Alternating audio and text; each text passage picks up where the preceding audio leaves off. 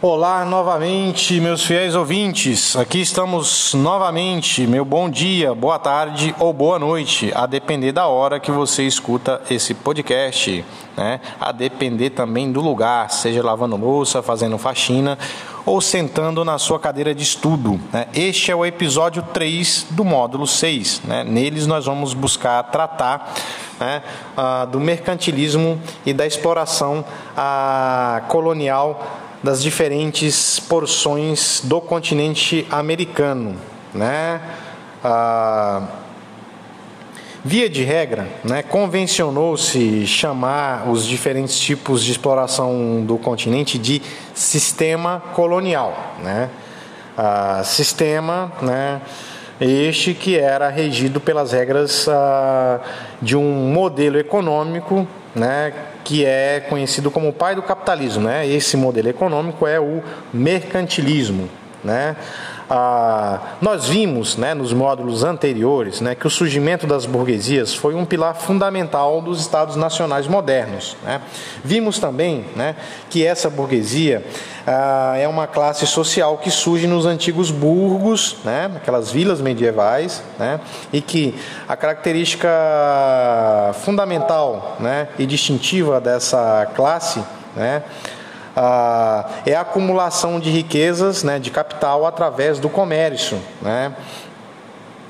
Isto é, né, produzindo ou comprando uma mercadoria por um preço X né, e vendendo por um preço ah, Z, né, sendo o Y né, o lucro ah, de toda a operação. Né, e evidentemente a razão da existência da vida da burguesia, né? Ou seja, o lucro ela é o objetivo máximo da, da classe burguesa, né? Ela é, ela é nova, né? E ela é muito específica por conta disso. É uma classe que surge, né? Ah, para empreender um novo tipo de atividade social, né? Ah, nós vimos também né, que são essas burguesias, né, ávidas por multiplicar suas riquezas, né, que irão tomar parte no empreendimento das navegações rumo às Índias, né, que ah, acabarão né, chegando aqui na América. Né, a gente já viu como se deu esse processo também. Pois bem, depois dessa breve revisão, né, nós vamos buscar entender como se deu a exploração econômica das colônias americanas, né, já que aqui não tinha pimenta né, e todas aquelas especiarias que a galera estava né, procurando né, nesse rolê aí para as Índias Orientais. Então, ah, vamos começar por entender né, o que era o mercantilismo. Né? O mercantilismo foi um sistema econômico né, que, grosso modo, era baseado em três princípios, né, a saber, um, metalismo, né, ou seja, acúmulo de metais preciosos, né, dois, monopólio, né, e três, a balança comercial favorável. Né? Uh, o metalismo né, era uma espécie de sistema financeiro uh, internacional primitivo, né, no qual o poder econômico de uma nação era definido pela quantidade acumulada de metais preciosos, né, isto é, ouro e prata. Né. O monopólio, por sua vez, né, era o regime econômico que estabelecia né, que uma determinada colônia só poderia fazer trocas comerciais com uma determinada metrópole. Né? Metrópole era o nome dado à potência invasora, tá? colonizadora. E por fim, né, a balança comercial favorável né, era o regime pelo qual garantia-se sempre né, que o saldo arrecadado com as vendas né, por uma determinada potência colonial né, ah, deveria ser sempre superior né, àquilo que era gasto comprando algo. Né? Grosso modo, né, isso significava ganhar mais do que se gastava, né? ou arrecadar mais, acumular mais do que se gastava. Né? Com base nesses princípios, né, cada potência colonial vai impor seu sistema administrativo e seu monopólio sobre seus territórios. Né? No caso da América do Norte, por conta da negligência salutar, né, as 13 colônias vão desfrutar, né, nos primeiros séculos, de uma relativa autonomia comercial quando se considerava as colônias espanholas. Né? Ou a colônia portuguesa do Brasil. Né? Isto é, eles vão, ah, em muitos momentos, né, furar o monopólio, fazendo comércio com os espanhóis e até mesmo com os holandeses. Tá? Ah, mais uma vez aí algo que diferencia né, a América do Norte da América do Sul. Né?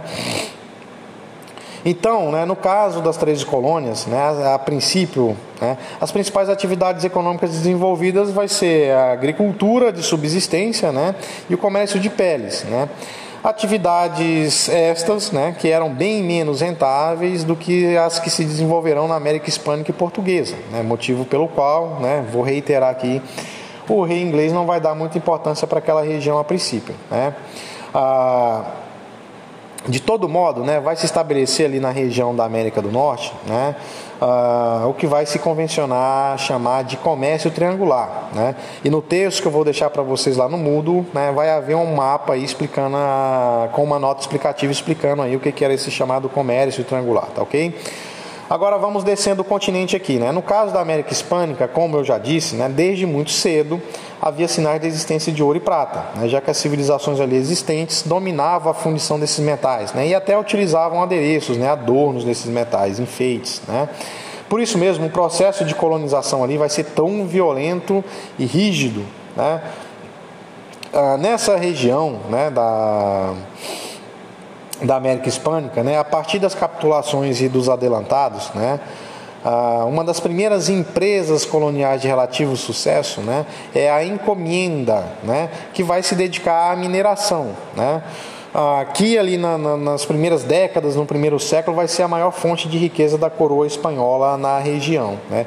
As encomendas né, vão ser autorizações né, outorgadas às pessoas que receberão né, o direito de explorar o trabalho escravo dos nativos, né, sobretudo na atividade da mineração. Né? Então veja aí a semelhança, por exemplo, com com ah, o Brasil, né? O Brasil nós vamos ter os donatários, né? Que vão ter o direito de, de, escravizar os índios, enquanto os encomendeiros, né? Que eram a pessoa que recebia esse direito de esse direito do, da coroa espanhola de explorar o território recebe o direito de escravizar os nativos, né? Então ah, o encomendeiro, né, que era o responsável pela encomenda, recebia né, esse direito de explorar a mão de obra escrava dos nativos de uma determinada região, né, e em troca disso, né, deveria oferecer alimentação, abrigo e catequização a esses nativos. Né.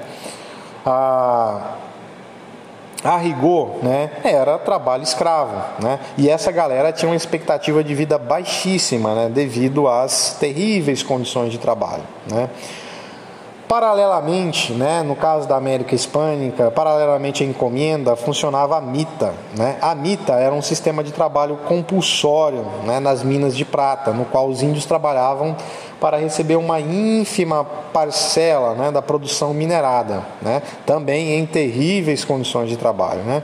Esses dois sistemas, né, a encomenda e a mita, né, irão compor a espinha dorsal da atividade mineradora na América Hispânica né, e serão responsáveis por um significativo decréscimo das populações nativas. Né que submetida a condições de trabalho tão terríveis, né, morrem aos montes e logo são substituídos por outros. Né? Por isso a gente vai ter um declínio né, aí de basicamente uh, um terço né, da população nativa nesse período de implementação né, das encomendas e das mitas. Né?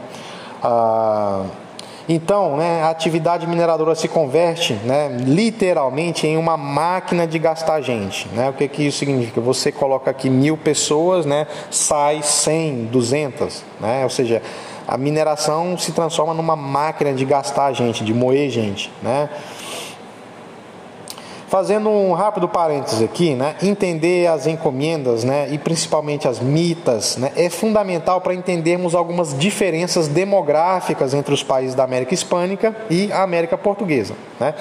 No caso da América Hispânica, né, ah, nos países que concentravam aquelas civilizações que já falei nos episódios anteriores, né, Incas, Maias, Astecas, né, o empreendimento da encomenda e da mita vai fazer com que não seja necessário né, a utilização da mão de obra escrava africana, né, já que se escravizava-se os próprios nativos. Né, ah, Evidentemente, né, esse processo de escravização dos nativos né, foi mais bem sucedido ali na América Hispânica né, por razões geográficas e sociais. Né. Aqui no Brasil, é, esse processo não foi tão bem sucedido assim, né, apesar de ter ocorrido também. Né. O fato de ali existirem, né, no caso da América Hispânica, civilizações inteiras, né, organizadas em cidades, né, com ah, centenas de milhares de pessoas em alguns casos, né, vai facilitar o processo, né, já que essas pessoas estavam já agrupadas, né, diferentemente do Brasil não precisava sair aí no laço capturando indígenas no meio da mata, né, então toda essa questão demográfica vai facilitar esse processo, né, e por isso mesmo, né, nesses países tais como México, Peru, Bolívia, Nicarágua, Guatemala, dentre outros, né?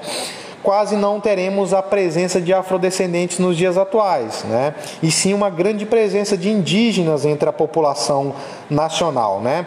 Diferentemente do Brasil, né? Onde a composição demográfica vai ser muito caracterizada pela afrodescendência proveniente da exploração do trabalho a escravo africano no passado, né?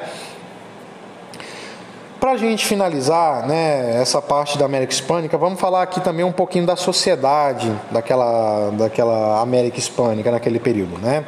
A, a, exploração dessas colônias né, vai criar um tipo de sociedade peculiar, né, diferente das sociedades europeias. Né? Os primeiros manda-chuvas dessas terras, né, vindos da Europa, receberão o nome de ah, chapetones. Né?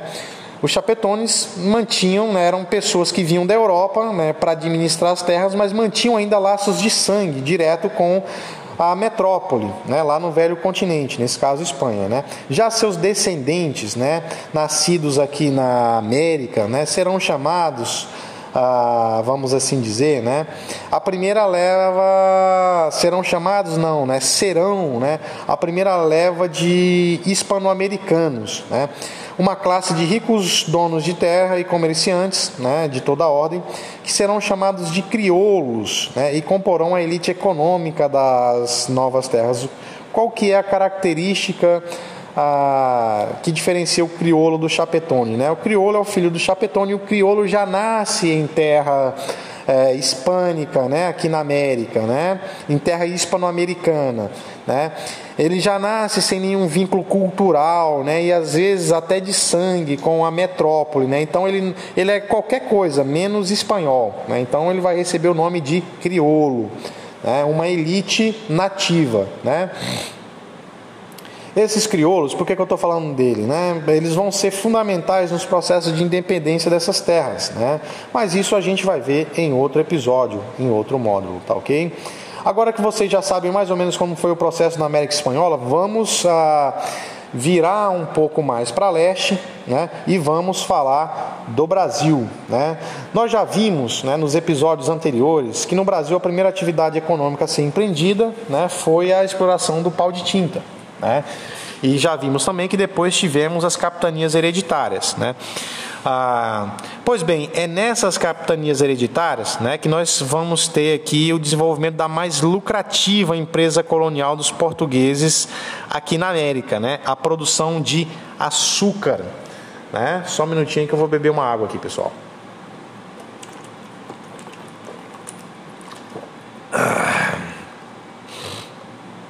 O açúcar, né, é extraído da calda, né, da, do caldo de cana, né, da garapa de cana de açúcar, né. Sabe-se que, fazendo uma breve contextualização aqui, né, sabe-se que a cana de açúcar surgiu na Ásia, né, numa região que fica em, entre um país chamado Birmânia e a Índia. Né? Sabe-se também né, que há registros de processos rudimentares de purificação do líquido da cana-de-açúcar para uh, conversão em uma matéria sólida, né? isto é, o açúcar, a partir de 500 anos depois de Cristo, né? ou seja, desde 500 depois de Cristo a galera já estava ali, né, de maneira muito rudimentar, secando a garapa de cana para fazer o açúcar, né? Ah, Sabe-se também né, que quem desenvolveu esse processo rudimentar de purificação do caldo de cana foram os árabes, né, que vão ser, né, por assim dizer, os primeiros açucareiros. Né. Então, né, é pela mão dos árabes que o açúcar vai chegar na Península Ibérica, tá? E aqui vamos lembrar, né, que os árabes ocuparam aquela região por longos séculos, né? Então é a partir dos árabes, né, ah, e depois dos espanhóis e portugueses, que a cana de açúcar vai chegar aqui por essas bandas, né? Para vocês entenderem o porquê que o Brasil foi privilegiado nesse processo, né? E consequentemente os portugueses, né? Basta pegar um mapa das zonas climáticas do globo terrestre, né? A Birmânia e a Índia, né? Onde a cana de açúcar surgiu, né? Mesmo a milhares de quilômetros do Brasil e separados por dois oceanos, possuem o mesmo tipo de clima, né? Que nós temos aqui, que é o clima tropical, né? Com terras úmidas e chuvas regulares. Né? Essas características ah, climáticas né, do Brasil, né, que são iguais, semelhantes, né, permitiram que prosperassem por aqui né, a lavoura de cana, né, fazendo do, então do Brasil um lugar ideal para essa nova e rica cultura. Né? Nos dias atuais, o açúcar é uma coisa bem trivial, né? está presente em quase tudo que a gente consome, né? do fandangos de milho, né? que é salgado, mas tem açúcar, né? passando pelo molho de tomate né? até o refrigerante. Né?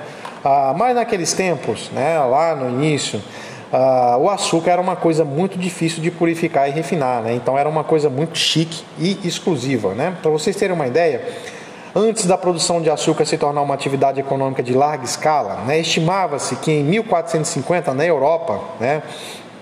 uma libra de açúcar, que dá mais ou menos 400 gramas, né? custava o equivalente a uma grama de ouro. Né? Se isso fosse hoje, só para vocês terem noção, né, seria mais ou menos ir no mercado e pagar 176 reais ah, em menos de meio quilo de açúcar, né? já que uma grama de ouro, né, no dia de hoje, 2 de novembro, está sendo cotada em 346 reais é dinheiro para dedéu, né não? Evidentemente, né, com a expansão do cultivo de cana-de-açúcar nas terras tropicais portuguesas e também nas terras espanholas, né, ah, o preço do açúcar vai baixar, né? Quanto maior a oferta, né, menor o preço, né? Ah, e quando o Brasil né, começa a exportar açúcar para valer, né, o preço da libra cai para mais ou menos um 15 avos do preço da grama de ouro. Né? Mas mesmo assim, ainda continua caro. Né? Seria mais ou menos como pagar R$ 23,00 em 400 de gramas de açúcar hoje. Né? Então vocês podem ver né, que os portugueses vão se dar muito bem nesse rolê do açúcar. Né? Isso vai fundar a Sociedade do Açúcar aqui no Brasil, né? sentada na figura do engenho de cana-de-açúcar e materializada na figura toda poderosa e patriarcal do senhor de engenho. Né? Esse empreendimento do açúcar né, vai se amparar, portanto, né, na monocultura de uma única, de uma única cultura, né, a cana-de-açúcar, né? E na exploração do trabalho escravo, né? tanto de africanos quanto de indígenas. Né? Mais de africanos do que de indígenas, por aquelas razões que eu falei anteriormente. Né? Aqui era mais difícil é, aprisionar os índios para o trabalho escravo, né? por conta de questões demográficas do que foi na América Hispânica. Né? Vamos voltar aqui. Portanto, né, essa sociedade do açúcar vai girar em torno da Casa Grande, né? que era a habitação do senhor de engenho. Né? E da senzala, né, que era a habitação dos escravos. Nessa sociedade, o senhor de engenho é a figura patriarcal que mantém estrito domínio sobre todos ao seu redor, né, familiares, apadrinhados, feitores e escravos. Né. Cabe ao senhor feudal, né, por meio da exploração desumana do trabalho compulsório de índios e africanos, impor a palavra de Deus. Né? Então todo engenho tinha sua capela. Né. Portanto, né, esse tipo de estrutura social que vai galvanizar as origens sociais e econômicas do Brasil, né, formando a primeira elite colonial, introduzindo um sistema econômico ah, baseado na monocultura da terra que até hoje né, encanta as nossas elites, tá ok? Então a gente fica por aqui, né, pessoal? Ah, é importante vocês saírem desse episódio sabendo comparar né, ah, que aspectos caracterizam a construção dessa, dessa estrutura social na América Hispânica e na América Portuguesa. Né?